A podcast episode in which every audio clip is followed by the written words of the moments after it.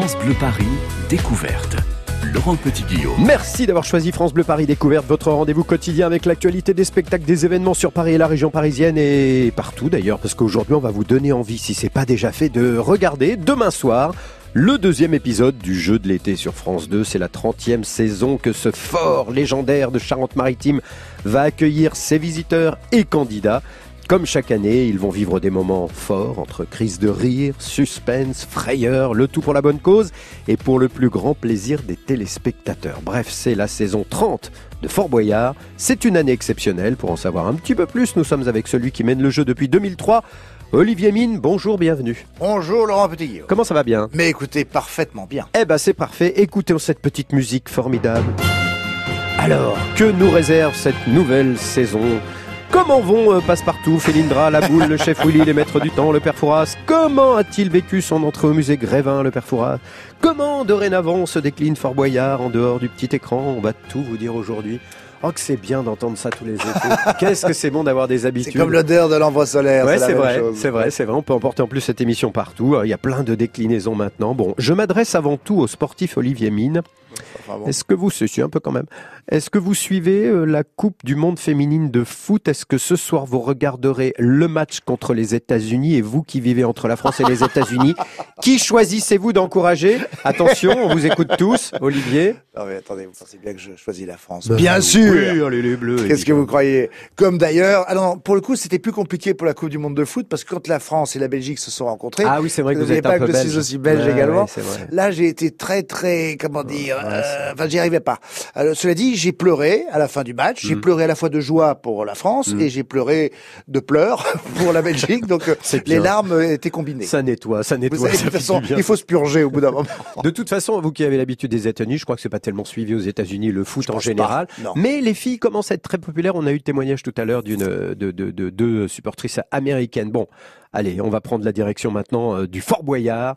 Euh, les tournages de cette 30e édition sont terminés, on Oui, d'accord. fait tout ça en, en mois de mai. Est-ce que vous arrivez chaque année à vous dire que c'est une édition vraiment différente? Et, et si oui, concernant celle de cette année, euh, quel est le bilan? Non mais clairement, et alors cette année en effet plus particulièrement encore, certes c'est une euh, saison anniversaire puisque c'est la 30e saison, mais il y a au-delà de ça le fait que d'année en année, et ce depuis en fait depuis que j'ai commencé à reprendre le, le, le- Ouais, l'émission, 2003, ouais. il y a toujours eu chaque année des changements, des adaptations qui ont fait que, je pense, ça a permis aux téléspectateurs de jamais se dire d'une saison sur le- à l'autre, oh bah tiens, oui, on nous à, sou- à nouveau la même soupe. Et puis moi, en tant qu'animateur, là très égoïstement, c'est le plaisir aussi de se retrouver dans un programme qui, évoluant, euh, me challenge également chaque fois. C'est-à-dire que je, je ne sais pas, je prépare avec les équipes bien sûr en amont ce qui va se passer, mais après, entre ce qui est écrit sur le papier, ce qu'on a décidé, et puis ce qui se passe sur le caillou, c'est quand même deux choses très différentes. Donc je sais jamais comment tout ça va se, va se dérouler. Et, euh, et donc tout ça est excitant.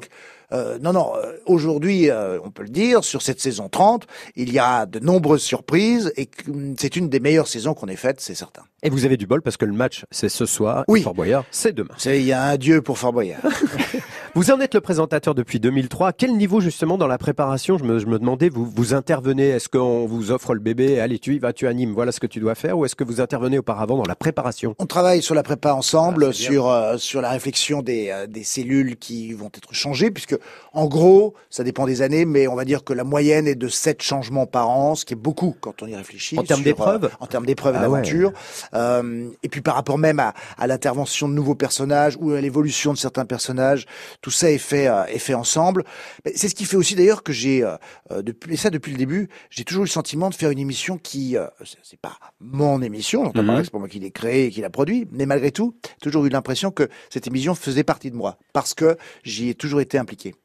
Alors, il faut savoir quand même que si on aime bien l'envers du décor, mais c'est Oui. important de le dire, cette émission, c'est 140 personnes qui travaillent dessus. Même un peu plus, il y a un peu plus de 150. 150, maintenant. Ouais, ouais. 35 corps de métier, j'ai lu ça. Ouais. Euh, Il y a alors les costumes, le maquillage, et les, les... La construction, Il y a la construction cons- des Ah oui, décors. il y a la construction des décors, beaucoup des, des- d'éléments du décor, des décors, des épreuves euh, sont construits hors le fort, mais après il y a plein d'éléments de décoration Ouais. qui eux sont construits dans le fort. Il y a un médecin, un médecin Bien urgentiste, il y a Artificier. Faut pas oublier les pilotes de bateau, faut pas oublier l'animalier, le cuisinier, Tout à fait. enfin les cuisiniers, euh, les artificiers, la dresseuse de tigres. Pour les amis euh, des bêtes, à chaque fois, je sais, je lis souvent des choses comme ça. Oui, mais alors les bêtes, d'où elles viennent, qu'est-ce qu'on, elles sont bien traitées, etc. etc. Écoutez, elles le sont. euh, Et les bêtes elles le sont éno- D'abord, moi, je suis quelqu'un qui euh, est très vigilant là-dessus et j'ai toujours été très, euh, très, comment dire. euh, attentif à ces choses-là. Euh, bien sûr, les services vétérinaires sont euh, présents sur le fort. Euh, tout ça est scanné euh, dans le dans le plus petit détail. Ça va même jusqu'à la manière dont les blattes euh, sont traitées.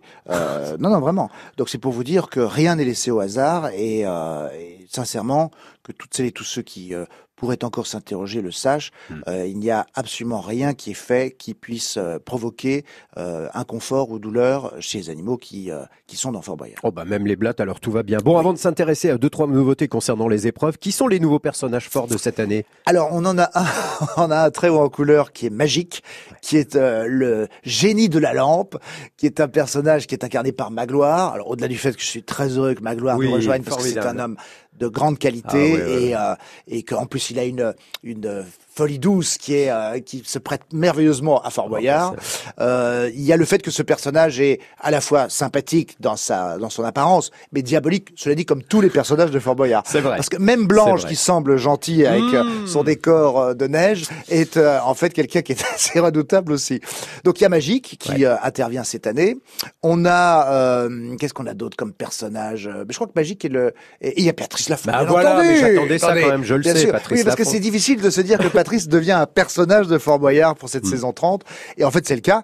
Il joue lui-même, mais lui-même dans un rôle qui n'est pas lui, puisqu'il joue quelqu'un qui a oublié qu'il avait euh, arrêté de présenter l'émission, donc il est convaincu qu'il en est toujours le présentateur. Voilà. Et il ne peut pas se résoudre à se dire que le type qu'il avait reçu comme candidat, votre serviteur, euh, il y a 24 ans, euh, et qui était taillé dans un cure-dent, est maintenant l'animateur de cette émission. Donc, donc tout ça crée des, des quiproquos, et, euh, et Patrice joue ça admirablement. Et au-delà de ça, c'est euh, ça crée aussi la, une séquence qui permet d'être euh, dans du vintage sans être totalement dans du vintage. J'entends Mhm. par là que on tord la situation.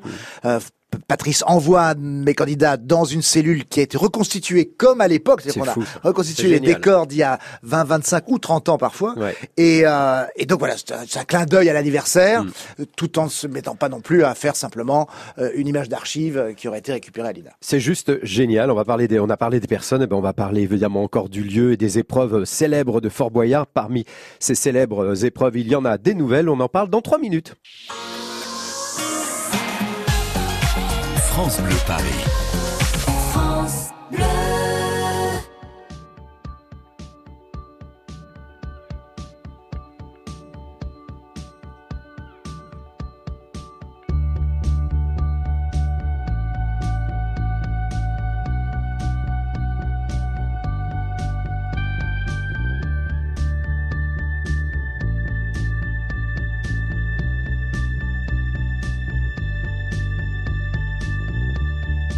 See the stone set in your eyes. See the thorn twist in your side. I'll wait for you.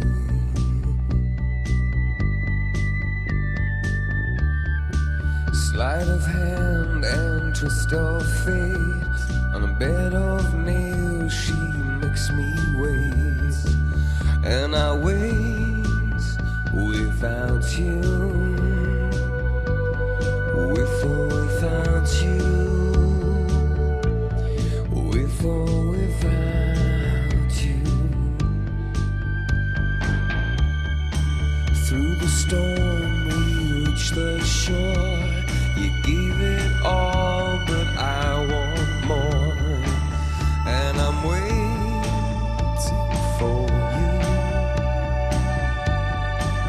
所谓早起。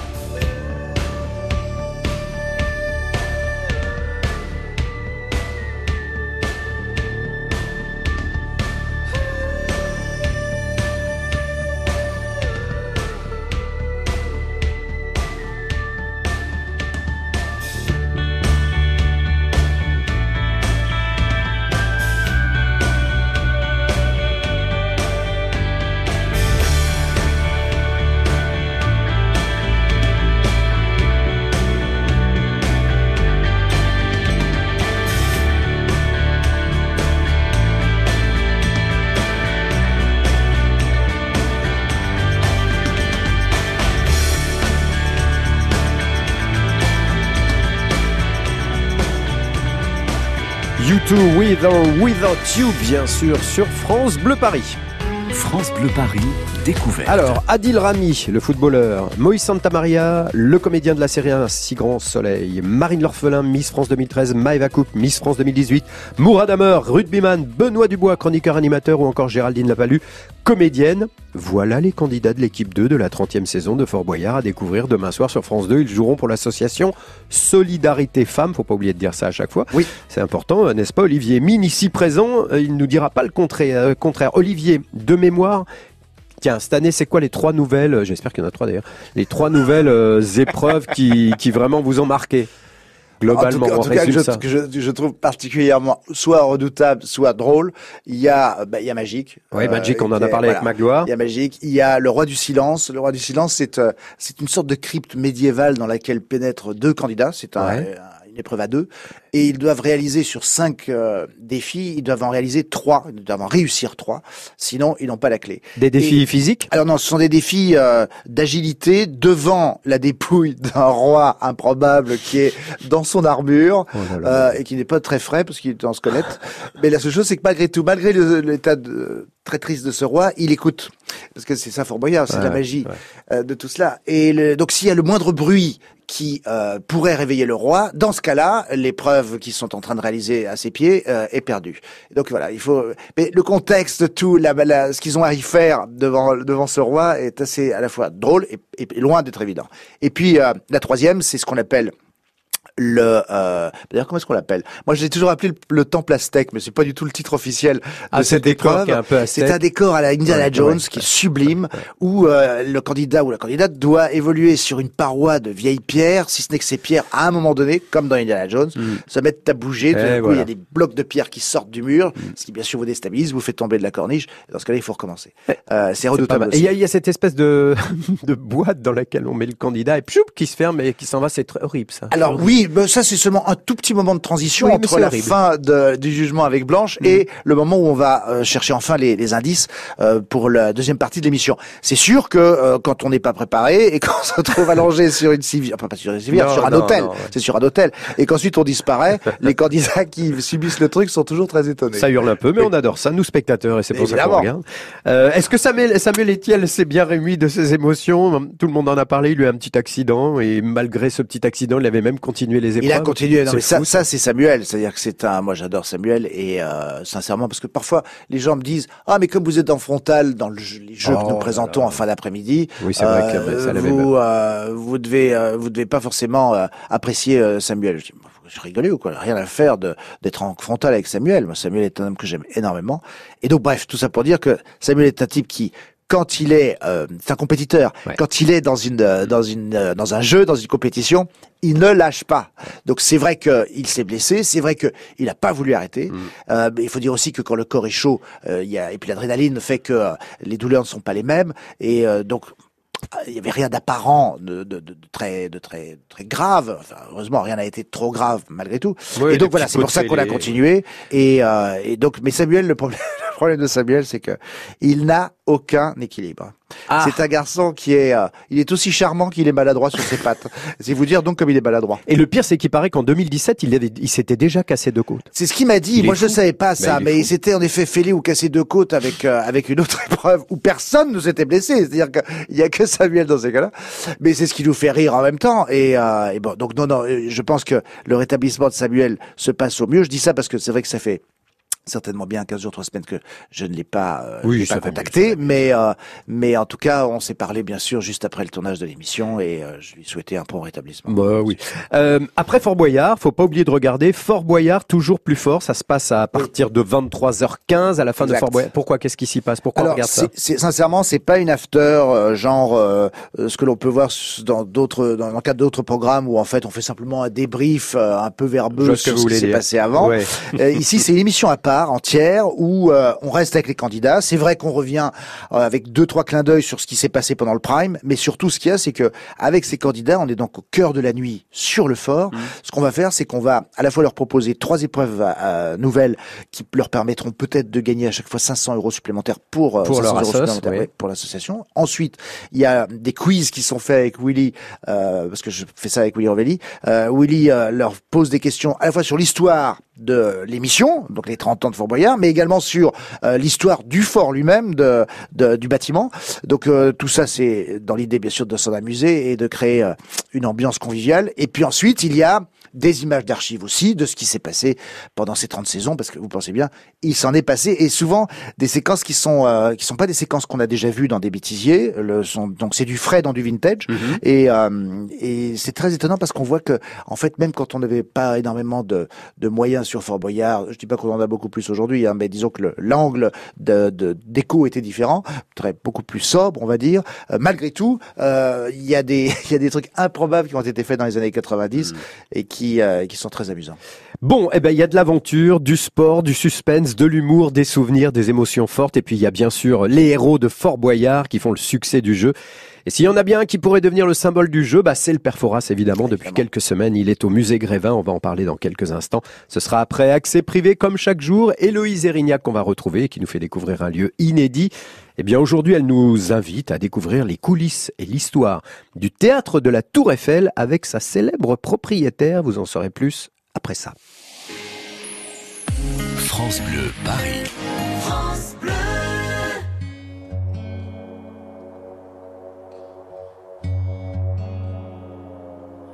Départemental 106, c'est comme si c'était hier. Un mardi soir de février, sur un deux roues en solitaire. Il roulait tranquille, heureux sur sa planète, quand soudain au loin réverbère. Dans les phares du break, filant sous les étoiles, jaillit un éclair. Ses mobilettes en vol plané, en mille morceaux de lui cassés avec la malle foutue en l'air et les projets, dans les débris et la poussière au ciel. On n'est pas seul sur la terre, me dit un jour l'homme de fer. On n'est pas seul au monde dans nos nuits vagabondes. Bois, croix Lucifer. Si je m'en girais aussi en enfer, même si on nous marche sur la tête, même si on nous envoie en l'air, on n'est pas seul. On n'est pas seul. On n'est pas seul, me dit un jour l'homme de fer.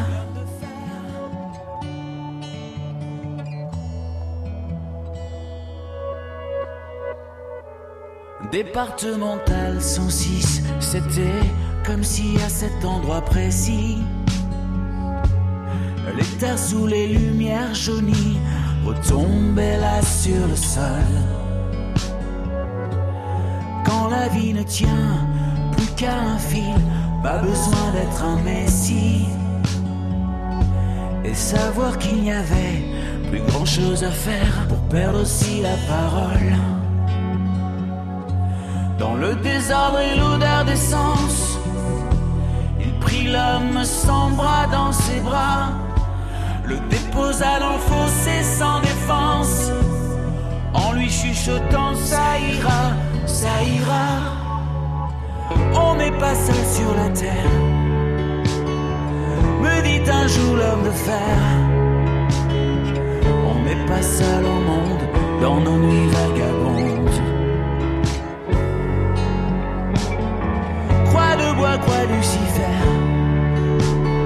Si je m'en aussi en enfer, même si on nous marche sur la tête, même si on nous envoie en l'air, on n'est pas seul. On n'est pas seul. On n'est pas seul, me dit un jour l'homme de fer. Et comme un animal se fait la malle, le chauffard s'est barré, c'était fatal. Emportant avec lui les rêves et les envies d'un innocent dont il venait de voler la vie. On n'est pas seul sur la terre, me dit un jour l'homme de fer.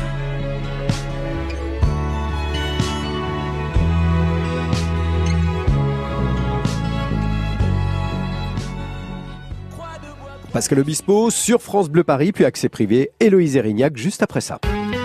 12h-13h, France Bleu découverte.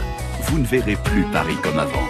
France Bleu à 16h avec Franck Duret. Bonjour tout le monde. Au moins là, tout roule comme on voudrait. Ce vendredi, oui, pour terminer la semaine, rien de tel que d'aller sur le toit. Le rooftop des Galeries Lafayette vous y attend le Créature restaurant éphémère pour l'été dans le 9e arrondissement. Ça vaut le détour et vous allez pouvoir aller y déjeuner ou dîner avec la personne de votre choix. Ça vaut le détour sur France Bleu Paris, 16h-19h.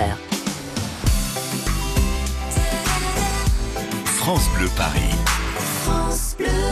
France Bleu. Midi 38, c'est l'heure d'écouter Accès privé, Héloïse Irignac, et puis on retrouvera Olivier Mine dans un instant. Alors il y a deux ans, la comédienne, chanteuse, humoriste Christelle Chollet et son mari Rémi Caccia, auteur et metteur en scène, se sont lancés dans une grande aventure en rachetant le théâtre de la Tour Eiffel. Dans ce petit bijou du début du XXe siècle, niché Square Rap dans le 7e arrondissement, ils accueillent bah, les chanteurs, les humoristes qu'ils aiment. Pour accès privé, Christelle Chollet fait visiter son théâtre à Héloïse Erignac. Attention, faut suivre. Hein. Je vous fais visiter le théâtre, mais je vous fais visiter un petit peu le quartier quand même. Je vais vous montrer un, immeuble incroyable. C'est un, petit chef-d'œuvre de l'ère nouveau. C'est un architecte qui s'appelle Lavirotte et qui a fait un immeuble à son image. Oh là là, magnifique Vous remarquerez euh, des taureaux, des femmes nues, euh, des objets un peu un peu bizarre. Euh, et nous sommes donc en face du derrière de cet immeuble. Et quand vous êtes arrivé dans le quartier, vous êtes dit que c'était un bon présage? Euh, Oui, tout de suite. Ben, je me suis arrêtée tout de suite. Moi, j'adore euh, les, pierres. C'est pour ça que j'aime beaucoup mon théâtre aussi. C'est que je trouve que ces pierres-là ont une, une âme et qu'elles disent quelque chose. Alors, votre façade à vous, elle est plus sobre. Hein. Il y a moins de femmes nues, un peu plus de briques, mais elle est quand même très, très décorée. Alors, l'immeuble dans lequel est notre théâtre, donc le théâtre de la Tour Eiffel, appartenait à une société qui s'appelait la Société Théosophique de France, créée par une femme en 1902 ou 3 aussi, qui est une société purement amicale, euh, purement euh, euh, dévouée aux autres. Alors il y a une troisième merveille évidemment, et vous comprendrez pourquoi il s'appelle le théâtre de la Tour Eiffel. Qui est juste au bout de l'impasse, au bout du square. Juste au bout de l'impasse, et, et alors le soir c'est magique, hein, parce que évidemment elle est illuminée, et c'est aussi c'est aussi vachement bien pour les gens qui sortent du théâtre. Bah ça, leur, ça, leur, fait un double spectacle. ça leur fait un deux en un. Donc quand on est arrivé là, le théâtre était, euh, était comme ça, mais euh, un peu plus délabré, on va dire. Donc on, on a essayé de garder l'âme de ce théâtre. Vous voyez, le, sol, euh, c'est des mosaïques, ce sont des mosaïques classées qui, qui, datent de la construction 1907. On a chiné tous les, tous les lustres que vous voyez là. Mhm. C'est d'époque, c'est un peu plus tard, c'est 1930, ouais, c'est Art déco. Alors après, on va rentrer dans la salle. Donc les portes, c'est les portes des... Je vous suis. On a tout refait à l'identique.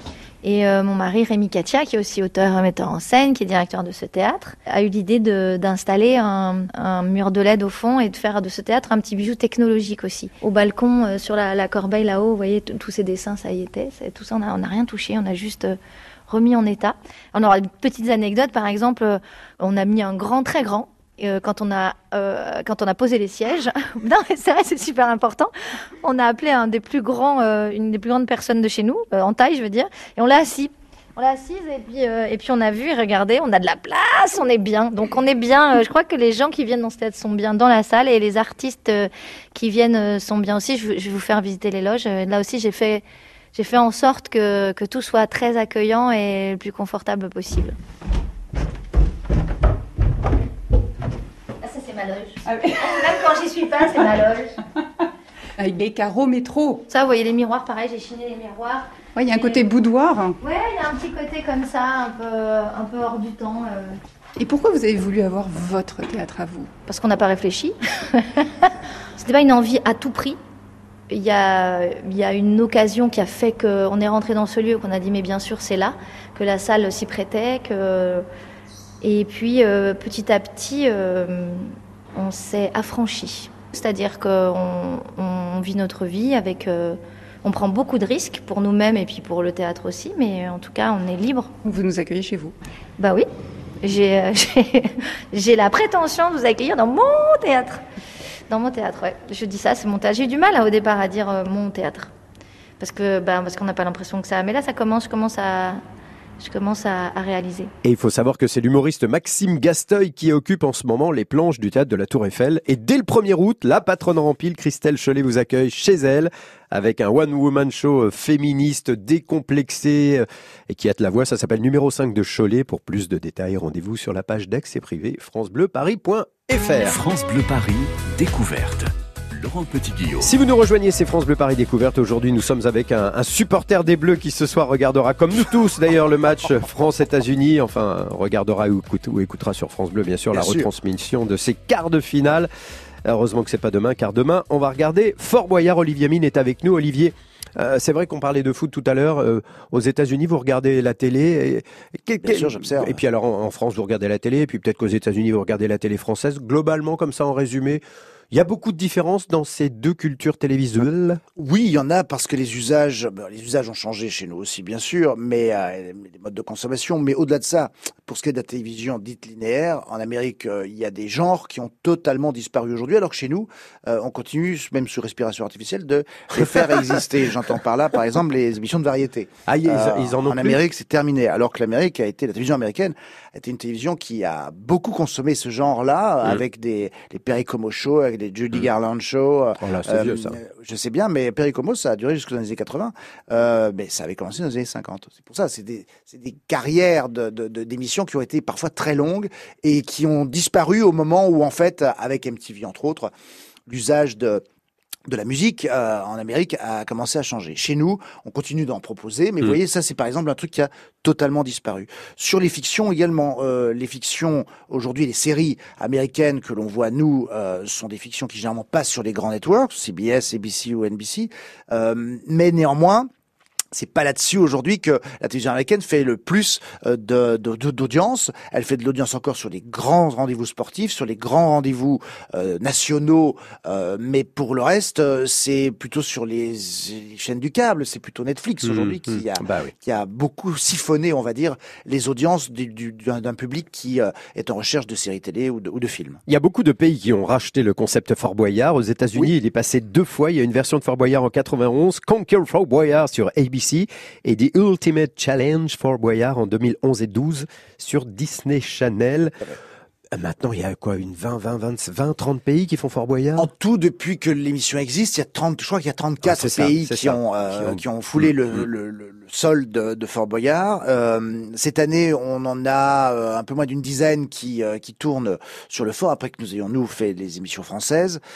C'est le seul programme encore aujourd'hui français. 100%, qui est autant euh, exporté euh, dans le monde. Euh, c'est une fierté, euh, bien sûr, pour celui qui aujourd'hui l'incarne, mais, euh, mais également pour la société qui, qui, le- qui produit le programme et pour tous ceux qui y travaillent, parce que il faut le dire, les étrangers qui euh, travaillent sur le fort pour leurs euh, émissions euh, travaillent avec tous les personnels de, euh, français de Fort Boyard. Mhm. Ils viennent avec une petite équipe restreinte simplement et leurs animateurs et leurs candidats, mais pour le reste, c'est- c'est c'est tous mes gars qui sont qui sont dessus. Mais, mais est-ce qu'ils ont un père Fouras? Alors, ça dépend des versions. On a des mères fourrettes ou des pères fourras, ça dépend des, ça dépend des genres. Euh, et les pères fourras n'ont pas forcément, bien sûr, euh, le même look que notre père fourra à nous. Bon, on va le réécouter, le père Fouras. Tiens, juste la voix, parce que c'est vrai que c'est emblématique de, du jeu. Le père Fouras. Depuis l'enfance, je suis fasciné par les jeux. Et quand, il y a 30 ans, j'ai découvert ce lieu, je décidais de créer le mien. Il est génial, ce comédien. hein.